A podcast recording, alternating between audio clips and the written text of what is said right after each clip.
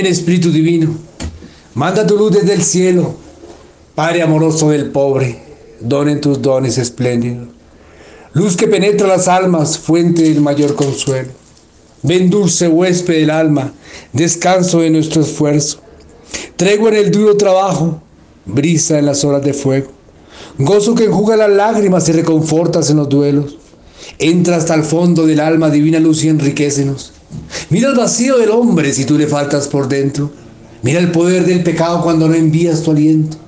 Riega la tierra en sequía. Sana el corazón enfermo. Lava las manchas, infunde calor de vida en el hielo.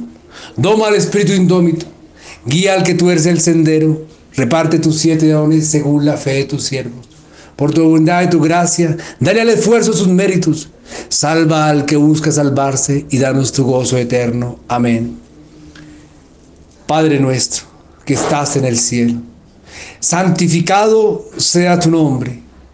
Venga a nosotros tu reino. Hágase tu voluntad en la tierra como en el cielo. El pan nuestro de cada día, donadle hoy. Perdona nuestras deudas, Señor, como perdonamos también a nuestros deudores. No nos dejes caer en tentación, mas líbranos del malo. Amén. Queridos oyentes de Radio María, reciban ustedes un cordial saludo en este su programa de la adicción a la libertad, programa que está dirigido por el padre Germán Darío Acosta. Bajo la dirección técnica nos acompaña Wilson Urquijo y quien les habla, su más afecto servidor, Rubén Darío Vélez. Nos acompañan dos queridos pacientes extraordinarios, también jóvenes, promesas de Colombia, que han caído como muchos en el mundo entero en la, flagelación, en este monstruo tan fuerte que son las drogas. Y nos van a hacer testimonio para que estas madres entiendan que hay una luz de esperanza, que sí se puede, que sí se puede salir de esta droga. Nos acompaña Jair Armando Bernal Araque. Muchas gracias por invitarme. Danilo Mesa Ciantama. Rubén, gracias por la invitación. A ustedes muchas gracias, qué bendición. Eh, Danilo, ya está mañana para salir. Qué maravilla, qué bueno. Yo eh, te deseo no la suerte, sino la gracia de Dios que te acompañe. Porque el reto, y ustedes me corregirán ahorita, y sé que es así con seguridad, no es aquí. El reto es afuera. Aquí están casi como en una burbuja de protección extraordinario, pero cuando salgan es donde está el reto y van a poner en práctica todo este conocimiento y más que conocimiento, sí, esas herramientas que ustedes eh, durante el transcurso de un año que han estado acá, eh, lograron avanzar. Entonces yo les deseo todas las bendiciones del mundo, todas las bendiciones de la gracia de Dios para ustedes. Queremos llevarles cada 15 días a sus hogares una serie de programas relacionados con las adicciones y dependencias que describen la realidad de casi todos los seres humanos. Este programa está dirigido especialmente a las madres o personas que sufren el flagelo de la drogadicción, de sus seres queridos, de sus esposos. Y está dirigido también a estas madres, a los padres, esposos que sufren este flagelo tan tremendo de drogadicción drogadicción, adicción a la, al sexo, a la internet, eh, a la droga, al alcohol o varios pecados capitales. Muy bien, queridos oyentes, vamos a dar inicio a este programa y vamos a, eh, a escuchar este relato de estos jóvenes promesas de Dios que se han logrado recuperar. Yair Armando Bernal y Danilo Mesa Siatama, para que nos comenten su testimonio de manera que demos la palabra a Yair. Yair, gracias por acompañarnos esta tarde, este domingo. Y queremos saber, eh, y los oyentes también, Yair, ¿cómo comenzaste? Tú tienes papá, tienes mamá, cuántos hermanos, y cómo comenzaste, ¿Cómo, fueron los inicios tuyos de, esta parte? Adelante, eh, Yair, muchas gracias. muchas gracias, Rubén, por la invitación. Eh, bueno, eh, sí, yo tengo a mi madre, mi padre, y tengo una hermana y tengo una princesa, una hija de 12 años. Eh, la verdad, eh, mi consumo empezó a los 15 años, eh, empecé a consumir, la verdad llevo ya 10 años en consumo, llevaba, llevaba 10 años en consumo. la verdad, pues ha sido muy duro, la verdad, el consumo es algo que, que, la verdad no se lo deseo a nadie porque pierde uno la confianza, la, el amor propio, el amor por la familia. Eh, pierde uno, pierde uno todo. Eh, yo era establemente económica bien, económicamente bien, pero llegó tanto el consumo a mi vida, rasgado a mi vida, que, que fue, que fue terrible para mí. Vendí mis cosas, vendí lo que tenía, eh, vendí mi televisor, vendí mi cicla, vendí absolutamente todos mis, mis, mis bienes, por decirlo, eh, por el consumo. Eh, yo fui consumidor de bazuco, marihuana y perico.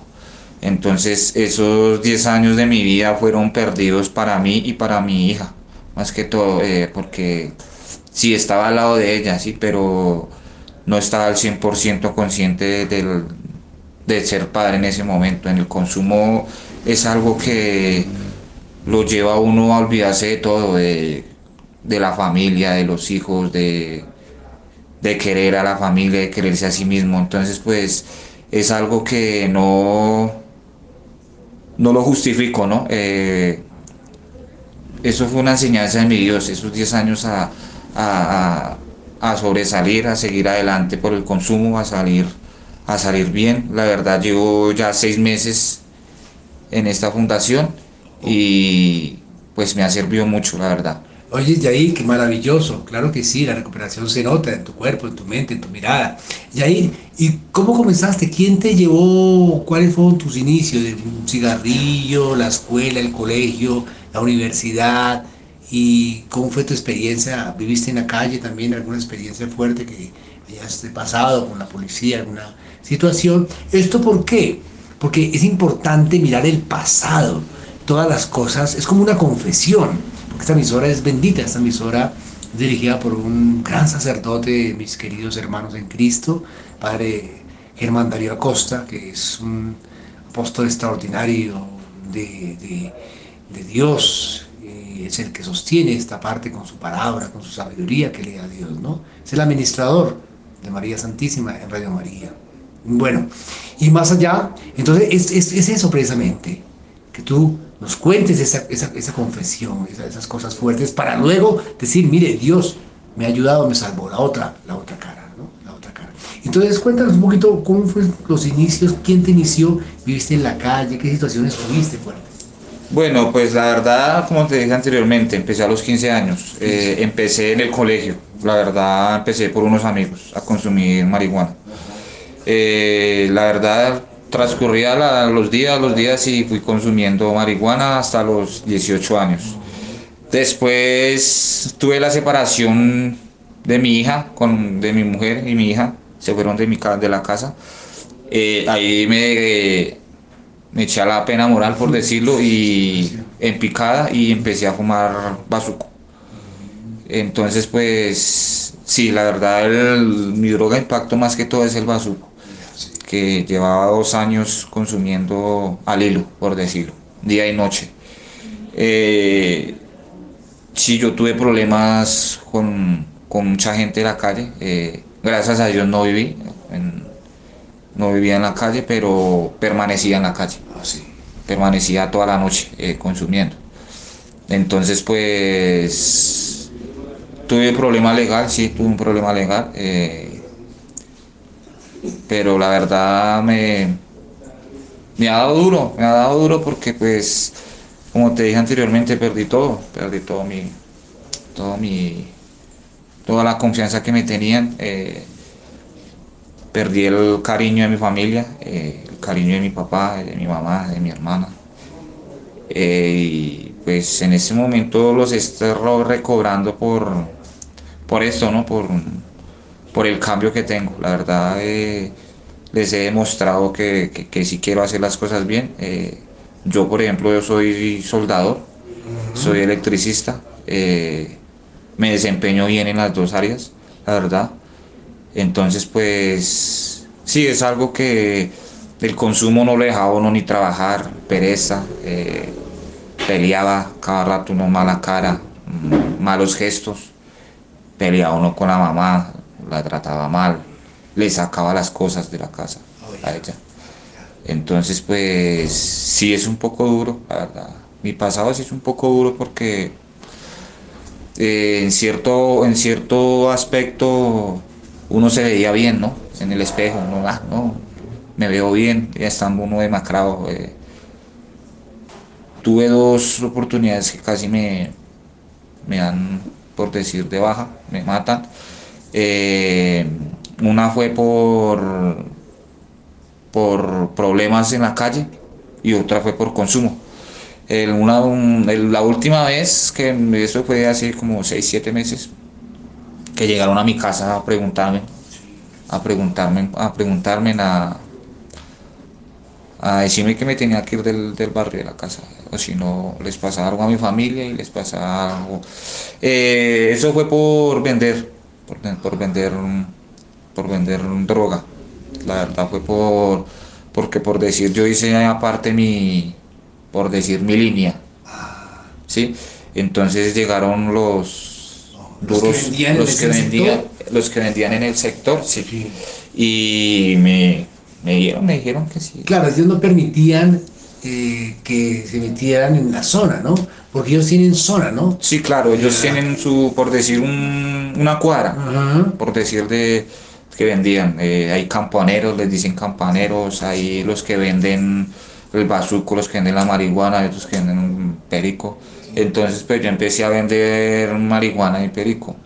Eh, colocaste la competencia ellos mismos eh, dentro de su zona. Exacto. Qué peligro. Exacto, sí, de, consumo, tanto el consumo que yo llevaba, ya no me importaba nada, me ah, entiende? No me importaba ni mi hija ni mi familia. Entonces, pues empecé a vender. Eh, yo duré vendiendo casi cinco meses eh, droga sin que mi familia se diera de cuenta.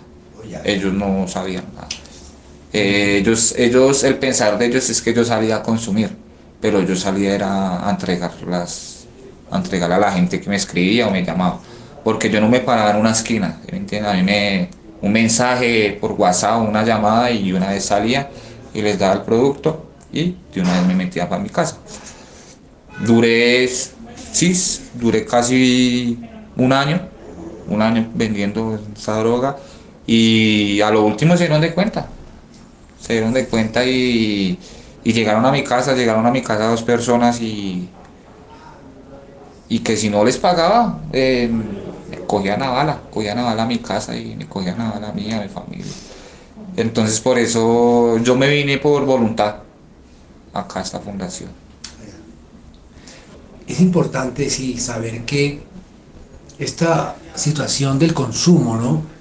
Eh, lleva a muchas situaciones como la tuya, Yair, a la misma vida, pero no solamente a la tuya, sino la familia las pone uno, porque estas personas que no tienen la gracia de Dios y que muchos son viciosos y que otros son avaros al dinero y que ese dinero fácil es del demonio, porque es un dinero del demonio, yo diría eso, es, una, una, cuestión muy fuerte, ¿no? Ese espíritu de la droga, del bazuco sobre todo, es muy fuerte.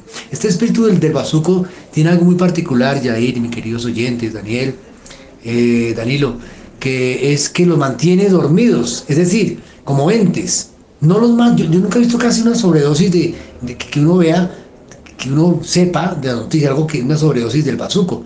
Es más sobredosis de, de la cocaína o de las inyecciones, de, todos estos fármacos, que el bazuco. El bazuco es como que los tiene como zombies, ¿no? Yo, yo diría, y no me equivoco, que la mayoría de personas que uno ve en la calle, así, que ya no se les llama desechables porque no hay nadie desechable para Dios son hijos de Dios, caídos, enfermos, ni viciosos, son adictos. Vicioso otro cuento. El adictus, que viene del latín adictus, esclavo, son esclavos. La mayoría son de bazuco. No son ni de cocaína ni de morfina, son de bazuco, por lo menos aquí en Latinoamérica. ¿Cierto? Sí, sí, señor. Eh, sí, el bazuco es algo que tú lo consumes y, y te, por ejemplo, en mi caso me ponía a estar pendiente, escuchaba voces, eh, sudaba, permanecía cada rato inquieto, eh, pálido, con pánico, con... Eh, cuando yo consumí bazuco fue una fue una recaída grave, la verdad, porque fueron dos años que consumí ese, ese como dicen, maldito vicio, es un vicio maldito, la verdad. Que la verdad me llevó a, sí, a, escuchar voces, a, escuchar que la gente me juzgaba eh, por, mi aspecto físico, más que todo. porque yo consumía era en mi casa, pero igual manera cuando yo salía, salía a, a tardes horas de la casa, eh, me escapaba de la casa para poder ir a comprar esa droga. Entonces, pues esa, esa droga es algo que, que es muy fuerte, es muy adictiva, ¿sí? Ya desde que tú empieces a consumirla, eh, si tú no tienes voluntad de dejarla, Sí, claro. es grave. Y, y Danilo y Yair, mm, se pierde la voluntad, mi querido amigo, porque esa droga es muy adictiva, demasiado adictiva. Y sobre todo, ustedes me corregirán, pero yo también en la experiencia de poder ayudar a la gente de la calle, nosotros hacemos una misión con los, mision- los miseritos, se llaman la, la Fundación Miseritos. Eh, son de unos apóstoles del Padre Pío. En fin, eh, vamos y les llevamos desayuno los domingos a ciertos lugares para menguar un poquito, un poquito, llevarles un poquito de, de amor. No es mucho, pero Dios multiplica eso. Y estos eh, seres eh, eh, consumen, hay algo que se llama pipa. La pipa, que es supremamente adictiva, mucho más que el mismo cigarrillo lleno de, de bazuco. ¿Cierto que sí? Sé que es un claro. poquito. Sí, claro, el- en el afuera le decíamos el carro, le decíamos. eh, sí, Carro es- y mismo. ca- sí, exacto, pero en el bajo mundo le dice uno el carro, sí. Sí, es muy diferente porque, por ejemplo, uno en el cigarrillo lo que hace es echarla con, la- por ejemplo, mitad de, quitas mitad de cigarrillo y, y le metes esa, ese polvo Sí. y queda y queda combinado entonces no te da tan duro ¿sí me entiendes? ya. a cambio con el con, con la pipa lo que tú haces es quemar el la ceniza y, y le echas el el, el bazuco la harina esa que es y eso lo que hace es a uno chuparlo Sí. le chupa uno lo deja a uno demacrado muy demacrado demacrado yo diría que es más, sí, exacto, le chupa a uno la vida. eh, el consumo del bazuco es muy difícil, el carro eso es, lo deja uno, ese es el más adictivo. es el más adictivo de todos. Entonces, mucha gente que uno ve en en la calle, que son habitantes de calle, ya no es que se haya mejorado el vocabulario frente a ellos, porque antes decían desechables, nadie es desechable para la vida, están caídos, están enfermos. Hay que ayudarlos. No sé qué el Estado haga, pero hay muchas fundaciones, hay muchas fundaciones del centro, hay muchas fundaciones que pueden ayudar ¿no? a, esa, a esa parte, buscar la ayuda. Decirle a las madres hay que buscar ayuda, y no necesariamente con, con mucha plata, hay, hay instituciones más baratas y muy, muy baratas, muy baratas de muchas partes, hay instituciones que no cobran de hecho. Entonces hay que buscar, pedirle a Dios siempre que, que le ayude a esas madrecitas o esposas que, que puedan guiar a, a buen término esa recuperación de sus seres queridos. Muy bien. Bueno, Danilo, otra promesa de Dios, que te felicito, Dios te bendiga y sé que el, que el Padre Germán también va a orar por ti, hermano, en esta emisora, para que mañana tú sales, mañana, Danilo, qué maravilla. Esto es una gracia de Dios, viejo, que, que llevemos esto a término eh, y que nos cuentes también un poquito de tu episodio, Danilo Mesa Siatama. Igual le pregunto como a ¿cuántos eh, eh, padre, madre? Cuéntanos un poquito de tu familia y cómo fueron tus comienzos en este consumo. Bien, buenas tardes para todos. Eh, yo soy Danilo Mesa, tengo 27 años. Yo soy de Zamacao, Boyacá. Vivo con mis papás, tengo mi papá, mi mamá y mi hermano en la casa. Mi hermana también tiene 26 años. eh, somos una familia unida. Bueno, ¿qué les puedo, pues, por dónde empiezo? Yo estaba estudiando en la universidad en ingeniería mecánica. Yo tenía 20 años cuando, cuando quise experimentar qué era la droga. Yo tenía conocimiento de que era un porro y que era un pase por medio de un libro, por medio de la literatura. Y cuando se me presentó la oportunidad de, de experimentar por medio de, de un amigo, yo aproveché la oportunidad y, y, lo hice sin pensarlo dos veces. Yo empecé a, a consumir. Al principio fue ocasional, lo hacía después de que salía de clases de la universidad, pero después se convirtió en un hábito y, y la marihuana se fue, con su, se fue, con, se fue con, convirtiendo en un estilo de vida. que no me favoreció en, mucho porque después de eso empecé a aplazar los semestres. Eh, cuando mis papás se enteraron que yo estaba consumiendo en la casa tuve problemas con ellos por falta de confianza ya. Y prácticamente todo lo que había construido en, muchos años de, de, de vida laboral y, y, y también en la institución en la que estudiaba pues se fueron prácticamente a la basura porque no, no terminé la carrera tampoco, yo estudié ocho semestres de ingeniería. Y después de que me retiré conocí eh, la cocaína por, por otra amistad, por una mujer. Y fue complicado porque pues cuando terminé con ella me entregué completamente al vicio. Y fue complicado, aún más complicado cuando empecé a perder mucho tiempo. Perdí mucho tiempo en este, en este mundo. Yo empecé a los 20 años, ya voy a cumplir 28, esta semana que viene también cumplo 28 años. Y llevo un año acá en, en rehabilitación. Eh, yo salgo mañana de este proceso y me siento afortunado porque prácticamente lo que aprendí a controlar fue mis emociones, aprendí a darle una mejor, eh, una mejor guía a mi vida por medio de, de las alternativas que me brindó también la institución respecto a lo que tengo que aprender a modificar con mi conducta. Eh, le agradezco a mi familia por la oportunidad que me dieron de, de ayudarme a encontrar este sitio para mi, para mi recuperación mental, para con las ayudas de los psicólogos, de los terapeutas, de, de todas las personas profesionales que me atendieron también en este proceso, que me ayudaron a, a, a hacer de mí una mejor persona durante este año. Muy bien, Danilo. Danilo, sí nos comentabas, mire, los hombres, nosotros los hombres, los hombres, varones, somos muy débiles y frágiles frente a las emociones.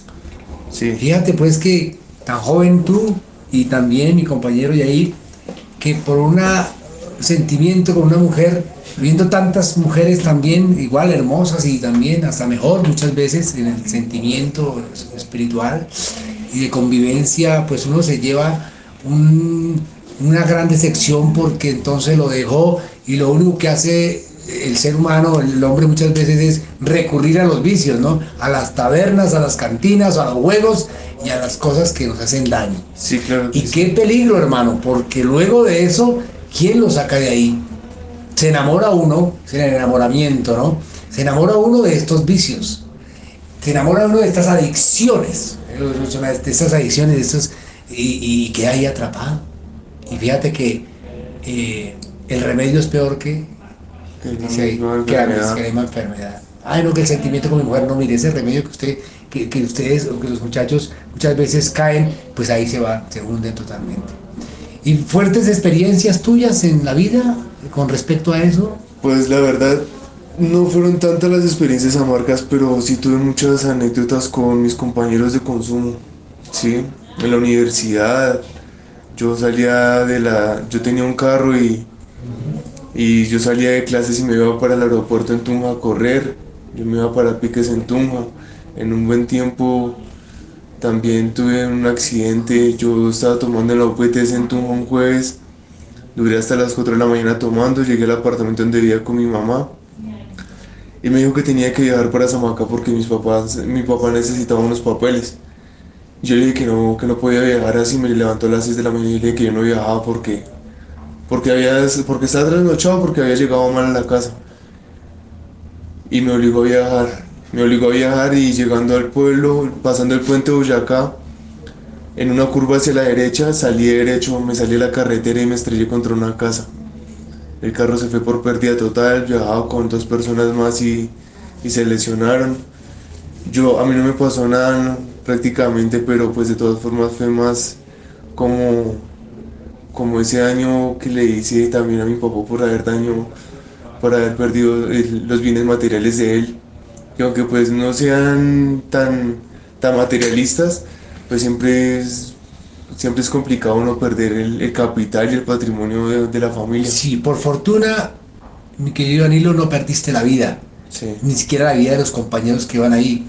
Y, y bueno, mira, tu mamá, es decir, yo creo que cometió un error, digamos, inocentemente, pero ella trataba de decir, no, bueno, digamos, usted se trasnochó, cumpla con una obligación, es importante, la responsabilidad, y eso está muy bien, porque son mamás. Y mire, si usted se trasnochó, vaya a clase mañana.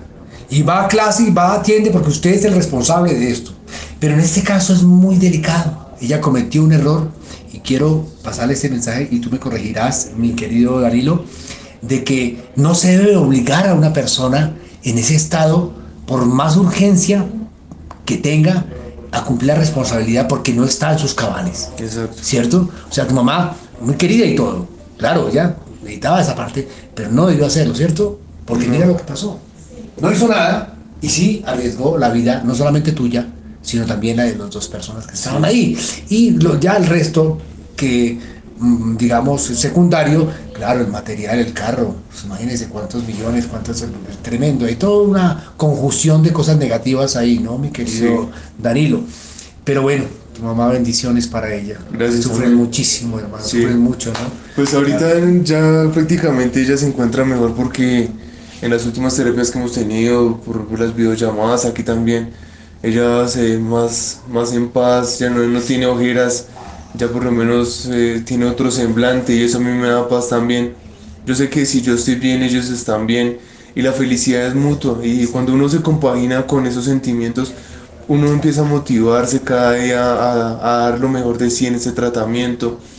Y además porque yo también pienso prácticamente es en mí, más que en ellos yo pienso es en mi bienestar. Yo perdí mucho tiempo, perdí dinero, perdí oportunidades. Yo lamento no haber terminado mi universidad porque debería estar fuera del país también trabajando. Toda mi familia es profesional y es exitosa. Y prácticamente yo fui el único que no pudo hacer nada hasta ahora. Si Dios quiere, pues yo también más adelante retomo mi- mis estudios. Pero por ahora lo que me interesa es volver a, a compartir con ellos el tiempo que, que invertí acá y que estuve ausente en mi, en mi hogar. Por fortuna recuperé mi vida y agradezco también a, a este lugar, a los médicos, a los profesionales, a mis compañeros de proceso, a todas las personas que han estado conmigo durante este año que fue muy importante para mí porque aprendí a valorar, sobre todo eso, esa es la palabra, es el término correcto que estaba utilizando, a valorar mi vida, a valorar la compañía de mi familia, a valorar la comida, a valorar los espacios de, de ocio porque eh, muchas veces uno pagaba ayudas acá que uno lloraba, yo por lo menos en mi caso yo lloraba diciendo extraño lo que, lo que tenía y no, no le podía, no le podía dar su lugar. Ahorita pues nada, extraño mi campo, ya prácticamente mañana voy a estar otra vez en mi Boyacá del alma, orgulloso de ser lo que soy, de, de donde vengo, de representar también una gran compañía, lo que es el, el sector minero, el sector industrial, el sector campesino, yo me dedico... ¿Qué haces tú? Yo soy mecánico de profesión, mi papá tiene un taller de montajes industriales para la zona minera Oh. y para el sector de, de la agroindustria. Entonces yo opero un torno, una máquina industrial, yo, opero- yo soy un operario de un torno pequeño y, y me está esperando con los brazos abiertos esa máquina para empezar otra vez a fortalecer mi sector financiero. Yo también tengo un pedazo de, de una parcela, no tan grande, pero también si Dios quiere empiezo a sembrar ahí. Ya empezar a buscar lo que es mi, mi estabilidad eh, la- laboral, empezar a construir mi casa, a, a darme mis lujos, a darme lo que, lo que yo quiero tener, mis animales, a compartir con mi familia también lo que es un... Eh, Danilo, y también a Yair le, le pregunto lo mismo, porque, y no dejes de escuchar esta emisora, esta, esta emisora es supremamente bendita. Claro. Esta emisora no se sostiene sino con la ayuda de la gente. Aquí no hay publicidad de esto y lo otro y que entren millones porque el- hacen publicidad de eso. No, no, no.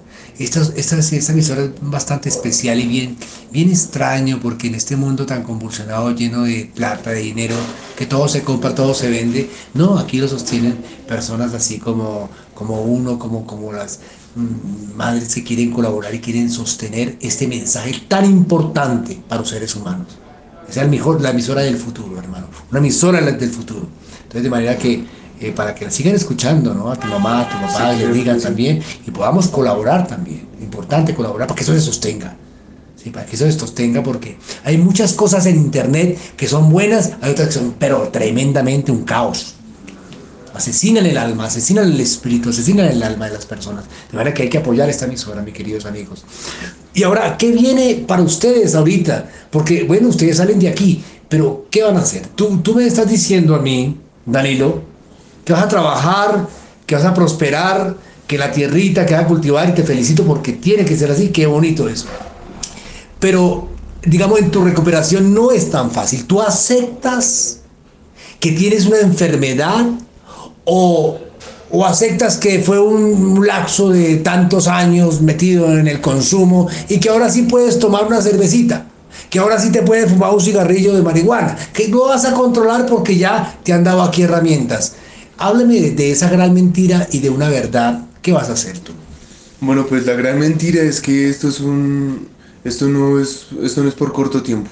Sí, eso es para toda la vida. El proceso se tiene que hacer por un por, por cierto tiempo en, en una hospitalización y se tiene que manejar para toda la vida para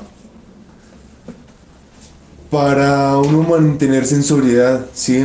Eh, mi realidad es que yo tengo una enfermedad eh, esquizofrénica de base, que me la despertó el consumo de marihuana, por empezar por la marihuana. Mi energía fue contaminada por el consumo de la cocaína. Eh, fue complicado el, proceso que yo llevé, que, que llevé durante mucho tiempo, pero ahora en adelante lo que me espera es una vida en sobriedad, porque yo así lo decido. Lo que también salgo a, practicar es las alternativas que me dieron acá para no recaer en conductas. Eso es lo más importante que uno tiene que aprender a modificar acá.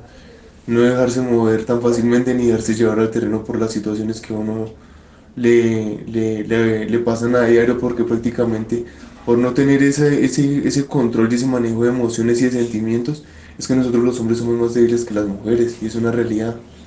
Entonces para no tomar malas decisiones hay que, que mantener la cabeza fría y no ser explosivo, man, aprender a mantener el autocontrol, que es lo más importante. Ese es mi factor de base eh, para mantenerme en sobriedad. Qué bien. Mantener el autocontrol. Ajá.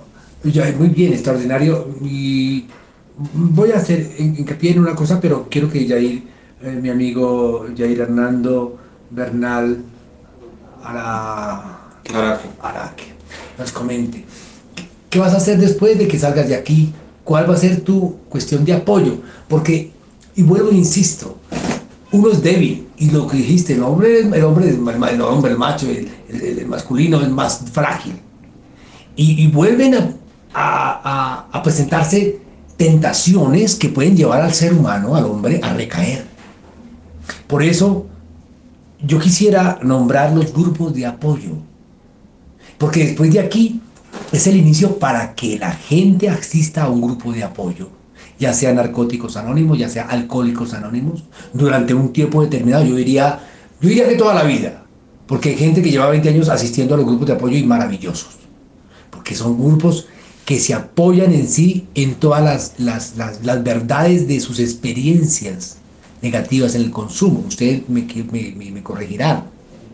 Si tú no te apoyas en eso, llega el momento en que cualquier situación negativa, sea por un sentimiento, sea por una pérdida de, económica, de trabajo, vuelve nuevamente a recurrir a las drogas.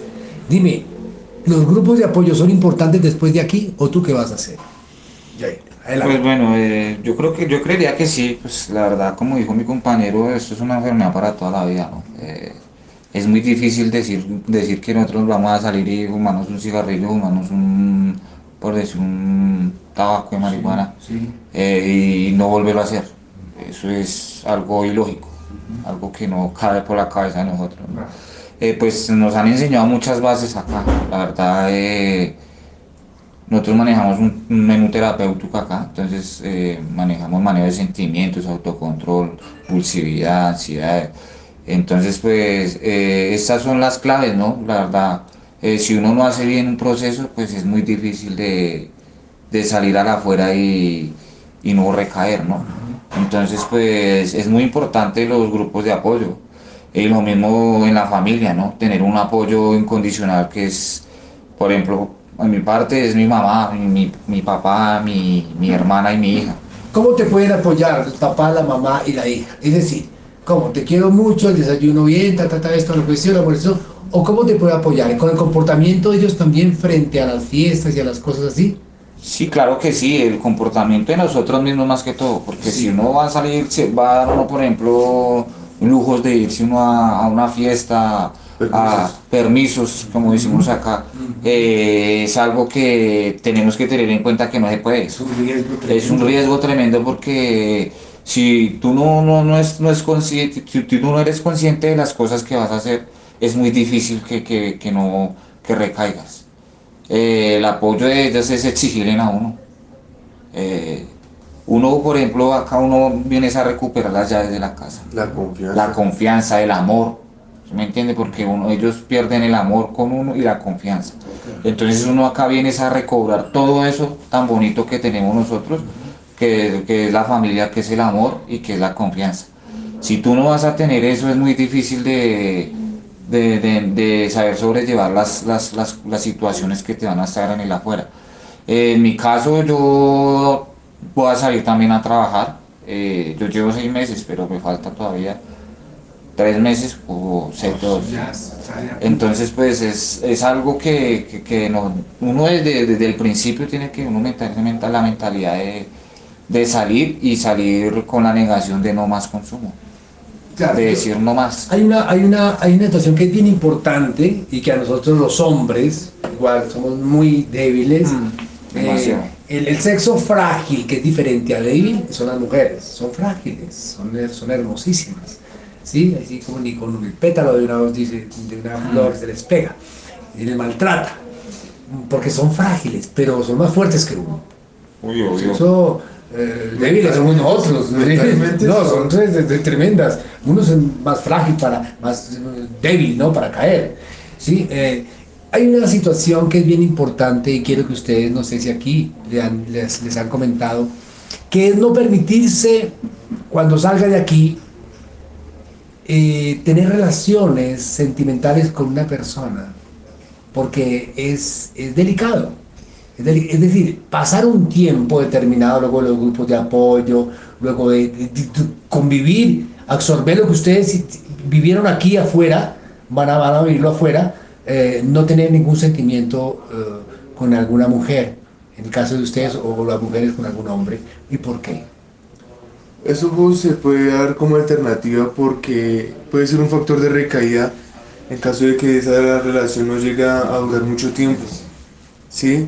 Si digamos yo salgo mañana y mi novia por X o Y motivo me dice no, yo ya no te esperé, yo ya tengo otra pareja, yo ya estoy con alguien más o quedé embarazada, uno se tira la pena, uno está con sentimientos encontrados y uno eh, puede tomar la decisión negativa de cometer el error de recaer y darse un permiso con un porro, con un pase, con una cerveza, con un trago, con una conducta negativa. Y eso es lo que uno lo puede llevar a una recaída más adelante, porque por lo general un permiso pues al final se convierte como, al, al principio es un desliz, pero al final es eh, un consumo más, más amplio y más, más grande que, que al comienzo, entonces es más complicado. Claro, ¿y tú qué opinas? Eh, ¿Se debe dar el permiso o no se debe dar el permiso? No, la verdad no. Porque no aquí sale queriendo comerse el mundo, Comerse el qué mundo. rico salí, hombre. Sí, obvio, eh, lo que dice mi compañero es que es muy difícil, por ejemplo, en, en nuestro caso es muy difícil tener, entablar una relación con alguien, ¿no?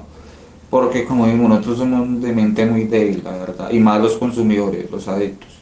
Entonces es muy difícil salir y uno, bueno, conocer a alguna persona y que uno se, se enamore de un momento a otro sin tanto tiempo estar, ver, ver a una mujer, ver a, eh, hablar con ella, compartir, pues es muy difícil, porque, por ejemplo, en mi caso, mi recaída fue por, la separación de, de mi mujer y mi hija, ¿no?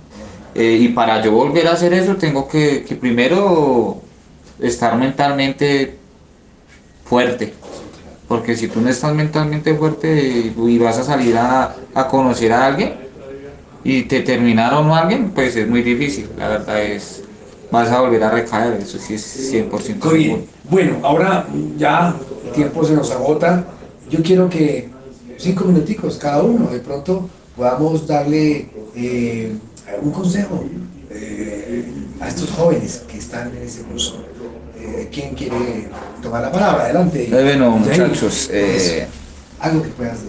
Pues la verdad que les digo yo, el consumo es muy difícil, eh, la verdad es un es un arma de doble filo. La verdad, si tú no lo sabes controlar o no lo sabes esto, incluso no lo controlas. Es algo que, mejor dicho, es una enfermedad muy, muy, muy terrible, más que un cáncer puede ser. Porque esto te va deteriorando la vida poco a poco. Te va acabando, te va acabando y te va acabando.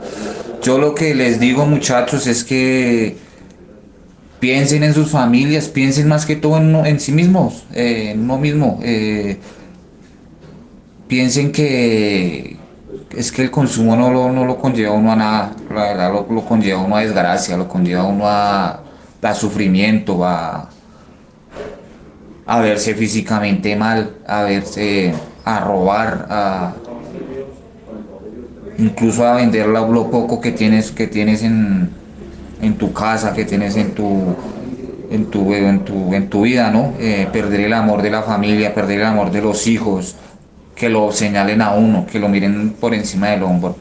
Entonces es muy difícil, muchachos. La verdad, pues a los que están en el consumo, eh, les digo que, muchachos, apártense de eso, la verdad, porque es muy difícil, es muy difícil ver a tu mamá pegada a una puerta, pegada a una, o estar buscándote a medianoche, dos, tres de la mañana, mi hijo, mi hijo, con ojeras, eh, llorando, eh, preocupándose cuando se van, de- se van a ir a trabajar y, y, los hijos se quedan ahí, no, el muchacho, ¿qué va a hacer? ¿Qué va a seguir consumiendo?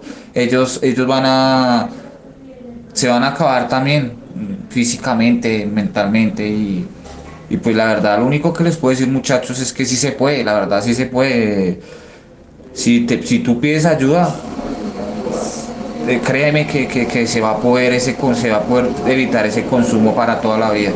Por ejemplo, en mi parte y en la parte de estos compañeros, nosotros tenemos la felicidad de ver a nuestros padres bien, de verlos contentos, tranquilos, que puedan descansar, que puedan dormir, que puedan sentirse bien sentirse tranquilo, bien, eso, la familia es lo más importante en esta vida para uno, la verdad es, es el mundo completo, entonces pues nada muchachos, eh, los motivo, eh, motivo a cada uno, a las familias, que, que no los dejen solos, que los apoyen en cualquier momento, que si necesitan algo, eh, den la vida, den la lucha por ellos, que nosotros tenemos muchas cosas para dar y somos grandes personas. Muchas gracias. Eh, Danilo, ¿qué les podrías decir a estos jóvenes? A estos jóvenes además que están en la universidad, ¿no? Como tú, que, que- casi terminaste, que esto lo otro, que además lo dijiste ahorita, ¿no? Que te, te- da, por supuesto, el sentimiento de haber perdido tanto tiempo. No, no, no has perdido, digamos, el tiempo. Esto es de experiencia para ti, para poder no solamente ayudarte a ti, sino ayudar a mucha gente, hermano. Así que Dios sabe cómo hacer las cosas. Entonces, adelante, de- de Danilo, darles unas palabras de esperanza, como decía Yair, a sus padres y a los jóvenes que están en, este, esta situación, a los universitarios, a los recién llegados. Adelante. Claro. Bueno, compañeros de lucha, eh, yo les comparto que no, no demos el brazo a torcer. Yo les invito el día de hoy a que busquen una ayuda a las familias que si tienen un hijo bajo este problema, no, no lo dejen solo, sí, que así les toque por situaciones diferentes la, la situación y la problemática es la misma. Mis compañeros que están en la universidad, todos los universitarios, nada, les digo que eso no es vida. Solo que por dejarse llevar de los amigos, de la farra, de, de liberarse del estrés, eso no es nada, nada positivo para, para la vida. Lo mejor que uno puede hacer es vivir en, en- sobriedad y, y ser un- una persona apta para la sociedad. los, los quiero invitar para que, para que se mantengan en, en- con un propósito, busquen un propósito de vida. Sí, eso es independiente para cada uno, el propósito de uno no puede ser el mismo para otro. Entonces yo los motivo a todos para que, para que trabajen por su, por su, por su bienestar. Y muchas veces lamentablemente hay que ser egoístas y pensar en uno. Porque si ustedes compañeros se ponen a pensar en, en, los problemas que tienen sus papás, en los problemas que tienen sus hermanos, en los problemas del que irá de la sociedad, créanme que se van a martirizar y se van a echar una maleta al hombro que, que no les compete. Si eso no les conviene a ustedes. Piensen en ustedes, piensen en ustedes mismos y en su sobriedad. Piensen en lo que tenían antes de, estar en consumo y en lo que perdieron cuando ingresaron a él y en lo que tienen ahora gracias a ello. Y prácticamente el, progreso va a ser nulo.